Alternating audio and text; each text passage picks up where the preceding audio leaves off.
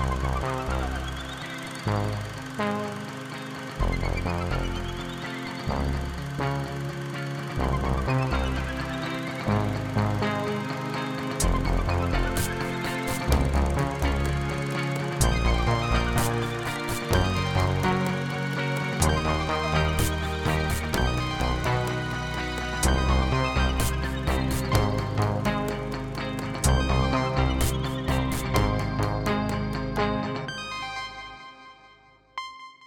Bonjour, bienvenue dans ce balado de Cinébule. Au micro, Éric Perron, rédacteur en chef de la revue. Nous poursuivons nos épisodes hors série produits à une période où les cinémas sont fermés et la grande majorité des sorties reportées. Nous retrouvons cette semaine Zoé Prota, animatrice en temps normal de ce balado, qui, après la lecture de son texte sur Danton le 25 avril dernier, lira cette fois celui qu'elle a consacré à un film de Milos Forman, les Amours d'une blonde. Publié dans le volume 32, numéro 2 de Cinébule au printemps 2014, ce texte a d'ailleurs été le tout premier de notre série Histoire de cinéma, espace dédié à des films marquants du 7e art. Pour introduire et conclure cette lecture, deux extraits du film choisis par Zoé. Le premier extrait se situe au tout début du film. Il nous plonge instantanément dans les turbulentes années 1960. Une charmante chanson yéyé, tchèque, au dire de Zoé, interprétée à la guitare par une jeune fille au look ravageur. Que la vieille génération tremble, les jeunes débarquent.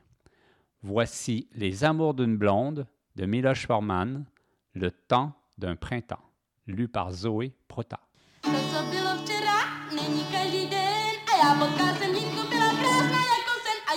Tak rád mám. Oh, je, je, je. A já ji tak rád mám.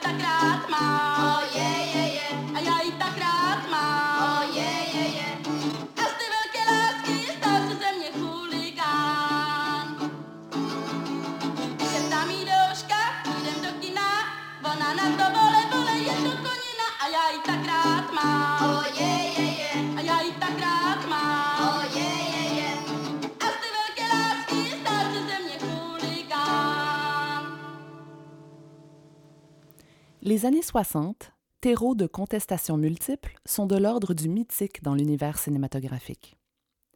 Cette décennie vit en effet le 7e art se libérer de ses carcans. La littérature pour les uns, le théâtre pour les autres, les lourdeurs de l'industrie pour plusieurs. Cette modernité s'incarnait autant du point de vue du médium, avec la liberté de tournage et les innovations techniques, que par des thématiques, la jeunesse, la révolution sexuelle, la rébellion contre l'ordre établi. Et le phénomène s'étendit même aux pays étranglés par la dictature. En Tchécoslovaquie, territoire courte pointe créé en 1918 sur les décombres de l'Empire austro-hongrois et satellite de l'URSS depuis 1945, l'émancipation cinématographique fut particulièrement éclatante. Il suffit de quelques années et d'une poignée de cinéastes engagés et passionnés pour donner naissance au miracle tchèque, une nouvelle vague de cinéma qui annonçait l'euphorie politique du printemps de Prague à venir. Au sein de cette parenthèse enchantée, un nom s'impose d'emblée, celui de Miloš Forman. Né en 1932, Forman est un orphelin de la Seconde Guerre mondiale. Ses parents, fiers résistants, ont été déportés à Auschwitz et n'en sont jamais revenus. Élevé par la famille élargie, il découvre le théâtre très jeune et il a alors qu'un but, intégrer l'école d'art dramatique. Mais recalé, il se tourne alors vers la scénarisation. Sa carrière de réalisateur, sur deux continents, sera éclatante. Immigré dès 1969 aux États-Unis où il obtient deux Oscars, pour One Flew Over the Cuckoo's Nest et Amadeus, il n'aura finalement fait que trois longs métrages dans sa Tchécoslovaquie natale. L'As de pique en 1963, Les Amours d'une blonde en 1965 et Au feu les pompiers en 1967. Ces films de formation, ces trois premiers, sont autant caractéristiques de l'œuvre à venir que de leur contexte historique et social particulier. Ils permettent au réalisateur d'affirmer une patte artistique déjà pleine de personnalité. Ses thématiques chéries, la jeunesse, le conflit des générations, la critique d'un monde absurde par ses règles arbitraires, la figure de l'outcast, marginal dans son milieu et son système, ils sont exposés sous une forme où le recours à certaines méthodes du cinéma du réel se matine d'humour à la fois naïf et acerbe, parfois même cruel. Et si les trois films sont d'une exceptionnelle qualité, c'est dans le second que l'on retrouve la plus grande finesse d'observation et la plus subtile peinture des sentiments, aussi profondément tchèque qu'universelle. La trame narrative des Amours d'une blonde est simple mais poignante. En Bohème centrale se niche la petite ville de Zruch. Sa plus grande fierté, son usine de chaussures. Mais les ouvriers y sont presque tous des ouvrières. 16 filles pour un garçon. Cela crée des problèmes et surtout de l'ennui. Préoccupé par l'avenir conjugal de ses 2000 jeunes protégés, qu'il considère comme autant de filles à marier, le directeur de l'usine conspire avec l'armée afin qu'une caserne soit implantée dans la région. Hélas, en lieu et place des fringantes recrues, débarquent des réservistes quarantenaires. Qu'à un grand bal est organisé pour faciliter les rencontres. Et si quelques demoiselles trépignent d'enthousiasme, ce n'est pas le cas de la blonde boudeuse Andula. Restée de glace devant les pitreries des militaires, elle tombera plutôt sous le charme du pianiste de l'orchestre, Milda, un joli cœur, qui a l'avantage non négligeable d'être citadin et qui fera tout pour séduire la jeune fille. Et une innocente ouvrière délurée plus tard, il repartira pour Prague, en laissant une vague promesse. La tête pleine de rêves, Andula le prend au mot. Le retour à la réalité sera rude. Les Amours d'une blonde correspond tout à fait aux valeurs cinématographiques de son époque. Il est court, Ancré dans le réel, il joue sur les ruptures de ton et affiche une délicate recherche plastique. Une démarche qui était déjà bien amorcée deux ans auparavant avec L'As de pique, chronique douce amère d'un jeune garçon d'épicerie chargé d'espionner ses collègues et les clients de l'établissement. Candide et libre, dans les plus beaux sens du terme, le film avait suscité l'admiration de ses contemporains français.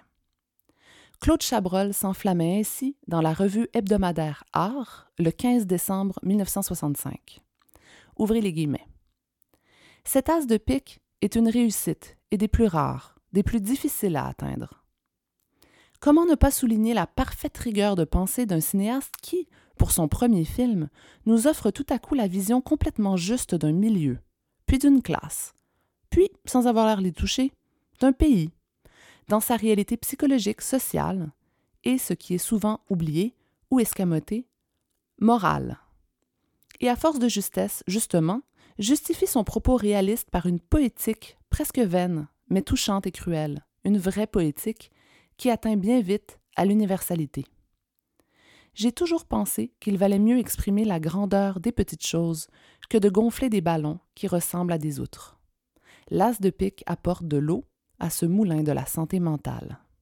Fermez les guillemets. L'observation naturaliste évoquée par Chabrol est l'une des obsessions de Miloš Forman depuis longtemps. Dans son autobiographie Et on dit la vérité, écrite en collaboration avec Jan Novak et publiée en 1994 aux éditions Robert Laffont, Il confie le choc ressenti à une représentation théâtrale vue au collège, où le jeu particulièrement outré d'une comédienne célèbre jurait avec la spontanéité des non-professionnels. Les grands drames déchirants lui semblent artificiels, voire ridicules. Mais si la vie quotidienne est sa première source d'inspiration, il ne se tourne pas vers le documentaire pour autant. Il dit, ouvrez les guillemets, À cette époque déjà, je savais que si je faisais un jour mes propres films, ils seraient le plus proche possible de la réalité. Je ferais en sorte que mes personnages ressemblent aux gens que je voyais autour de moi, qu'ils parlent et agissent comme eux. Et c'est paradoxalement cette idée qui allait m'éloigner du pur documentaire. La caméra altère dans la plupart des cas les situations qu'elle veut filmer. Les gens se raidissent, se rengorgent, revêtent des masques, forcent la note ou sont paralysés par la timidité et il devient impossible de capter la vérité du quotidien. Il faut la recréer. Fermez les guillemets. Tout comme L'As de pique, Les Amours d'une blonde s'inspirera de certains épisodes de la jeunesse de Forman, peut-être même davantage. Toujours dans son autobiographie, le réalisateur affirme Ouvrez les guillemets. De tous mes films, Les Amours d'une blonde est celui où la vie, d'abord, inspira l'art et où l'art, à son tour, inspira la vie. Fermez les guillemets. Une anecdote réelle est le point de départ de son scénario. Un soir, Forman a croisé une jeune femme, seule, provinciale, égarée dans Prague. La belle inconnue venait rejoindre son amant qu'elle avait rencontré dans son village et qui s'était depuis mystérieusement volatilisé. Plus tard, sur le tournage du film même, ce fut l'une des comédiennes improvisées, une véritable ouvrière, qui fut séduite par un technicien sans scrupules. Étonnamment, cette fille de qui préféra se réduire à la prostitution plutôt que de retourner à l'usine, suivra Miloche Forman de loin en loin toute sa vie. Et sa destinée fracassée lui inspirera beaucoup d'amertume, mais aussi beaucoup de tendresse. Car le regard du réalisateur sur ses personnages est toujours chaleureux, profondément humain. Dans une constante recherche de naturel, interprètes professionnels et non professionnels sont orchestrés en improvisation dirigée, en tenant compte du caractère et des spécialités de chacun. Ce mélange de compétences n'a jamais été aussi étroit que dans la distribution des Amours d'une blonde, où l'on retrouve autant des comédiens confirmés comme Lada Menchik que des stars montantes telles que Vladimir Poukolt, des débutants comme Anna Breikova ou de simples habitants du cru. Il n'est pas rare de convoquer la mère d'un tel ou l'oncle d'une autre pour jouer un petit rôle. Tous mettent la main à la pâte. Ouvrez les guillemets. En tournant Les Amours d'une blonde, j'ai appris que le fait de mêler des acteurs professionnels et non professionnels est profitable aux uns comme aux autres, à condition de trouver des gens de métier qui ne se laissent pas démonter par le comportement naturel et parfois imprévisible des non professionnels.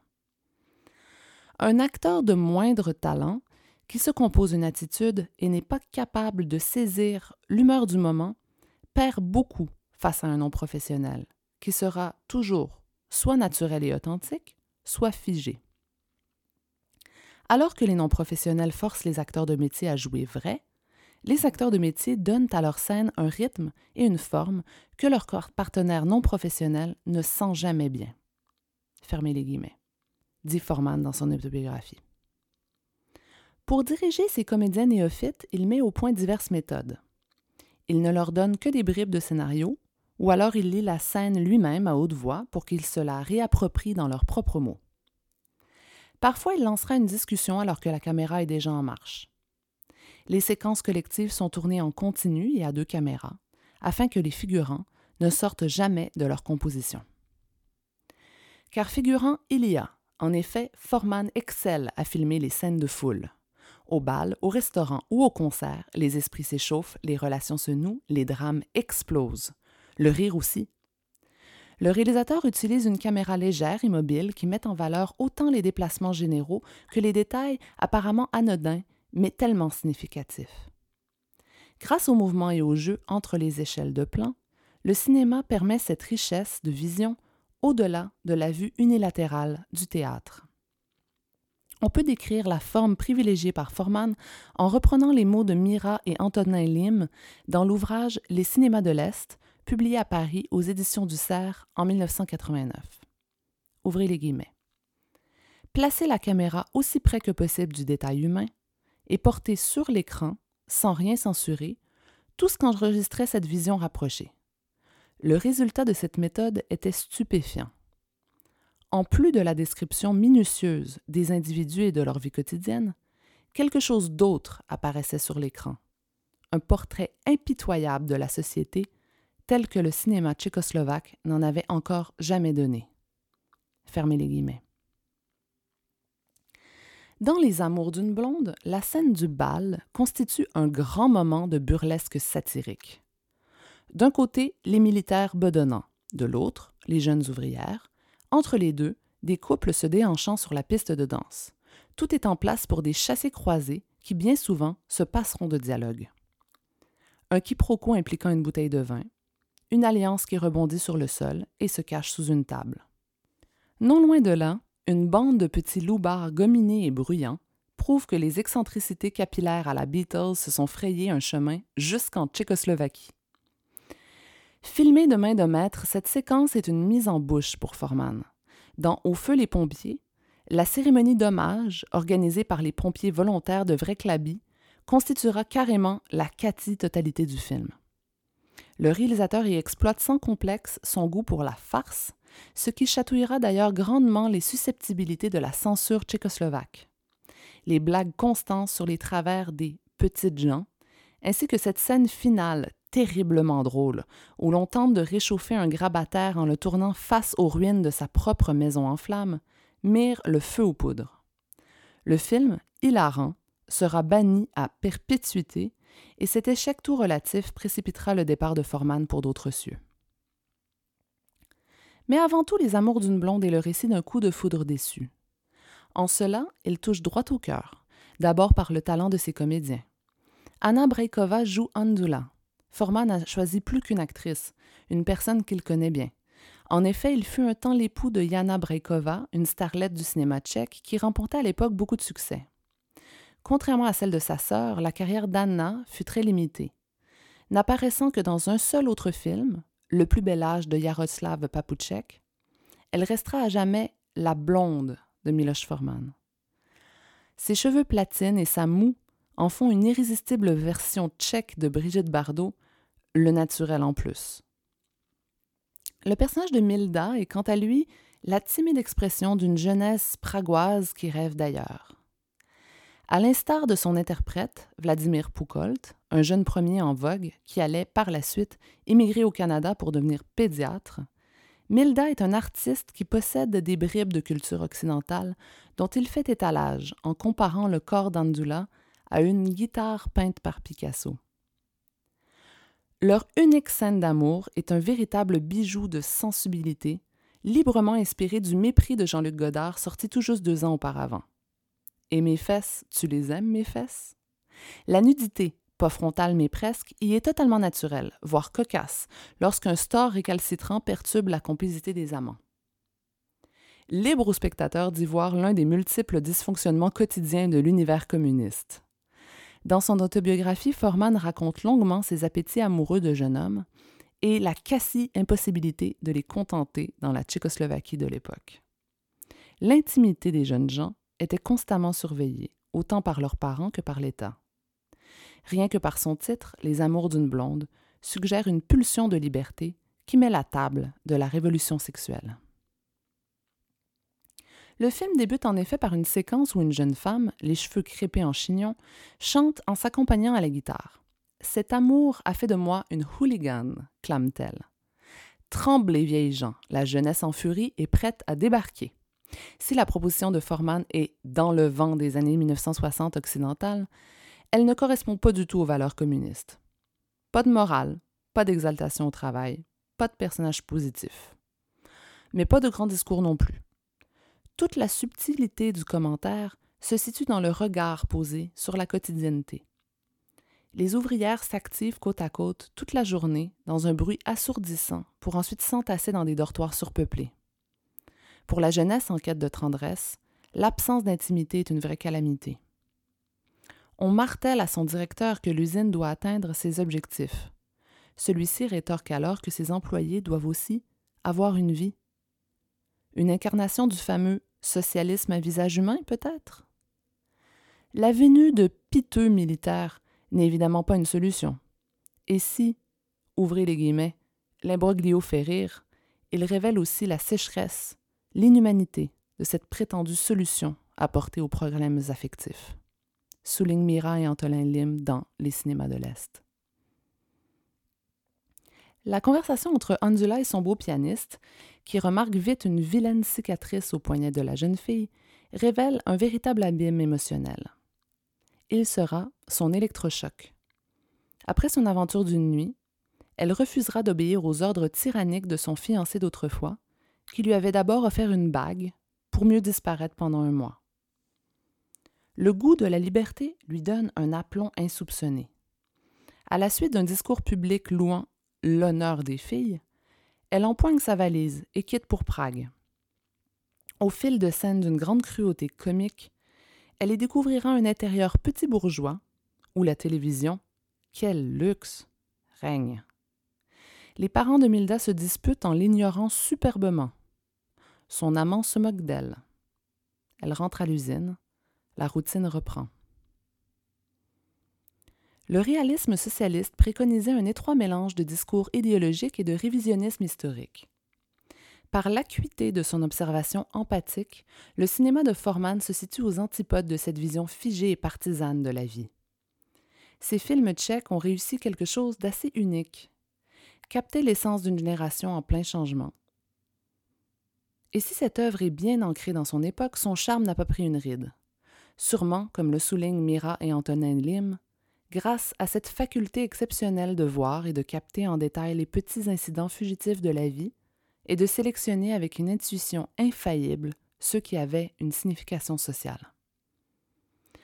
Toute la poésie tchèque est dans cette image d'une jeune fille blonde, nouant la cravate de son fiancé autour d'un arbre dans la forêt enneigée. Vision délicate mais somme toute très crue des rapports amoureux, Les Amours d'une blonde est un exemple rare de ces récits modestes qui donne autant envie de rire que de pleurer. Un mélange d'émotions à la fois spécifiquement slaves et totalement propre à la vie. Ce texte était accompagné de deux encadrés. Le premier avait pour titre La nouvelle vague tchèque. Après la mort de Staline en 1953, son successeur, Nikita Khrouchtchev, amorce le dégel du bloc soviétique et de ses politiques. S'ensuit une période de libéralisation de la culture et de la vie à l'Est. Derrière le rideau de fer, les artistes peuvent désormais accéder à une certaine liberté d'expression, ou du moins y rêver. C'est dans ce contexte que la nouvelle vague tchèque prend racine. Une cohorte de réalisateurs, issus de l'École supérieure de cinéma de Prague, s'engouffre joyeusement dans la brèche. Ils se nomment Vera Chitilova, Jiří Menzel, Jaromil Jirech, réalisateur du Premier Cri, Pavel Juracek, réalisateur de Chaque jeune homme, Juraj Hertz, réalisateur de L'incinérateur de cadavres, Wojtek Jasny, réalisateur de Un jour, un chat, Jan Nemetz, réalisateur de La fête et les invités, ou encore Jaroslav Papouchek, Jan Schmidt, Ivan Passer, Jan Kadar, Stéphane Huer ou Evald Scham. Plusieurs, comme Miloš Forman, proposent leur premier long métrage en 1963. Ouvrez les guillemets. Ils ont foi en leur liberté de création. Ils filment pour eux-mêmes, avec leur vécu, leurs incertitudes, leurs expériences, leurs souffrances et leur humour. Ils choisissent l'indépendance et l'authenticité. Fermez les guillemets. C'est ce que précise Stanislava Przdana dans l'ouvrage Le cinéma tchèque et slovaque, publié aux éditions du Centre Georges Pompidou. C'est le début d'une belle embellie de cinq ans pour le cinéma tchèque, au diapason d'un monde qui se transforme plus vite que son ombre. Les années 60 sont celles de l'affirmation des cinémas nationaux. Les innovations techniques rendent l'équipement plus léger, les tournages en extérieur se multiplient, les équipes se réduisent. De nouvelles cinématographies peuvent ainsi se développer en marge des grands studios. Ces films voyagent également davantage que leurs prédécesseurs et sont particulièrement appréciés par le public cinéphile et les festivals. Free Cinema en Grande-Bretagne, Cinéma Novo au Brésil. La nouvelle vague tchèque n'est pas un cas isolé, elle s'inscrit dans une tendance mondiale. Elle fera toutefois preuve d'une exceptionnelle qualité en très peu de temps et sur un petit territoire autrefois négligé. À travers des films aux genres variés, les cinéastes firent écho à toutes les préoccupations du moment. L'avenir de la jeunesse, la sexualité, l'engagement politique, la société de consommation. Le cinéma tchèque était alors parfaitement au fait des inclinaisons modernistes de l'image cinématographique, tout en chérissant ses spécificités nationales. Un humour corrosif et poétique, un goût du surréalisme, un mélange des tons et de puissantes émotions, provoquées par des récits tragicomiques. Dans l'ultra-réalisme, autant que dans le formalisme alors en vogue, l'innovation était sur tous les fronts. Si malheureusement la plupart de ces films sont aujourd'hui quasiment introuvables en Amérique du Nord, deux grands classiques demeurent accessibles. Premièrement, le fameux Train étroitement surveillé, film de 1966 de Jirgi Menzel, qui présente de nombreux points communs avec l'As de pique de Forman. Cette chronique adolescente est plantée dans le décor populaire typiquement tchèque de la gare ferroviaire. Un tout jeune homme y vit ses premières expériences sous les regards plus ou moins bienveillants d'adultes blasés. À l'autre extrémité du spectre, on retrouve Les sidérantes Petites Marguerites, un film de 1966 de Vera Chitilova, un film d'une folle modernité où deux jeunes femmes archétypes, Marie I et Marie II, s'appliquent à détruire tout sur leur passage. Colorées, hystériques, nues et libérées, ces filles n'ont rien à envier aux égéries du swinging London.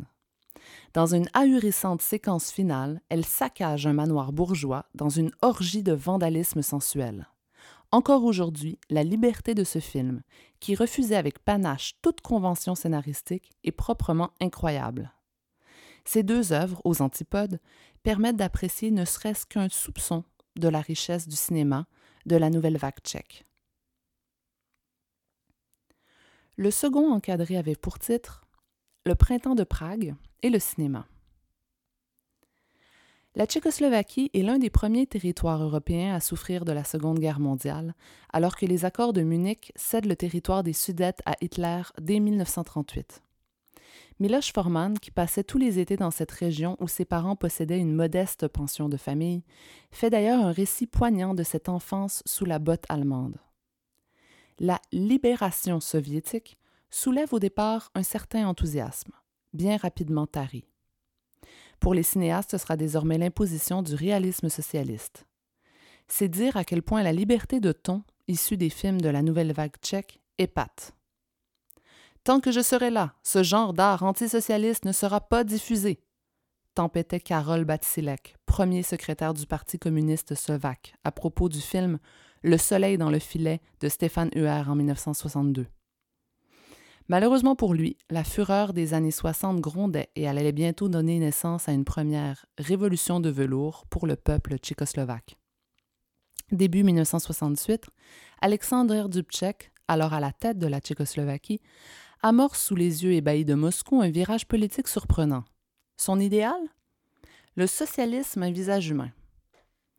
En six mois à peine, son gouvernement impose la liberté d'expression et de la presse, favorise le multipartisme et reconnaît les spécificités respectives des nations tchèques et slovaques réunies au sein d'une république fédérale.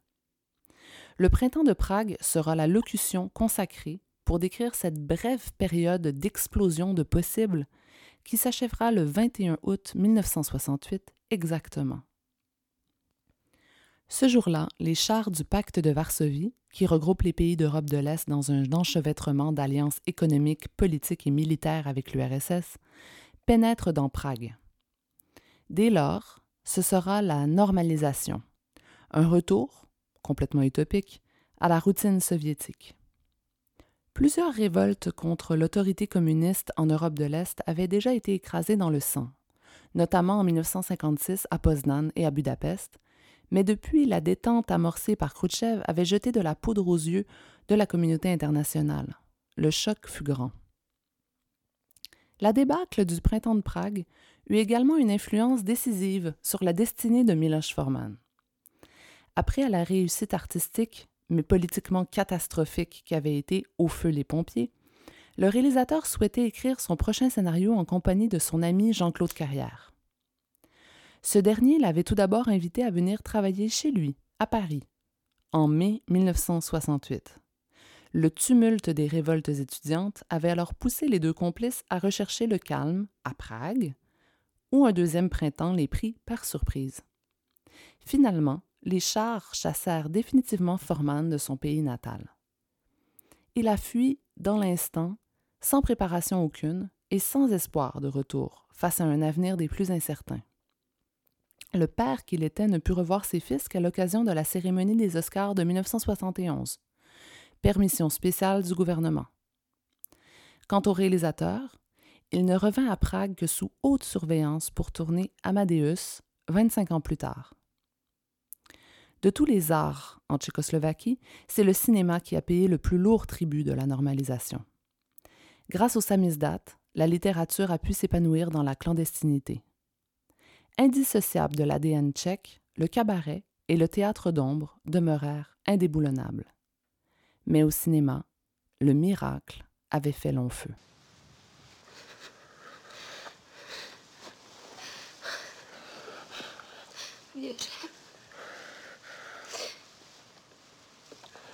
Nikomu jsem tak nevěřil.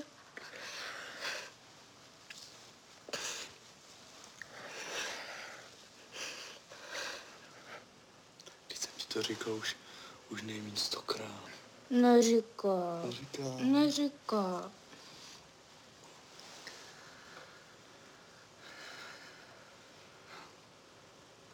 Nemám v Praze žádnou holku, nemám v Praze žádnou holku, nemám v Praze žádnou holku, nemám v Praze žádnou holku, nemám v Praze žádnou holku, nemám v Praze žádnou holku, nemám v Praze žádnou holku, nemám v Praze žádnou holku, nemám v Praze žádnou to Nemám v. Praze žádnou holku, nemám v Praze žádnou holku, nemám v Praze žádnou holku, nemám v Praze žádnou holku, nemám v Praze žádnou holku, nemám v Praze žádnou holku, nemám v Praze žádnou holku, nemám v Praze žádnou holku, nemám v Praze žádnou holku, nemám v Praze, nemám v Praze,